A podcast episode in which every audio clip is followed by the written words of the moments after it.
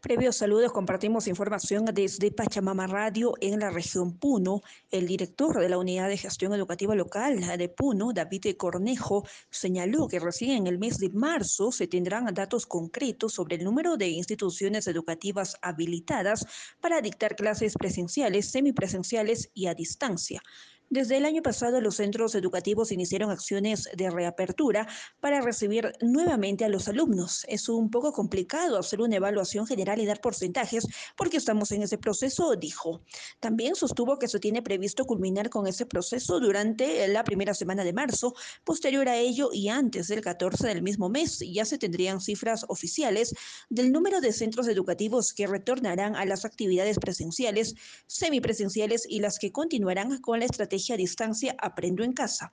Asimismo, informó que el 80% de instituciones educativas no cuentan con la infraestructura adecuada para albergar a los alumnos. Sin embargo, ese es un problema que demandará varios años en solucionarse. Desde Pachamama Radio informó Ruth Flores para la CNC.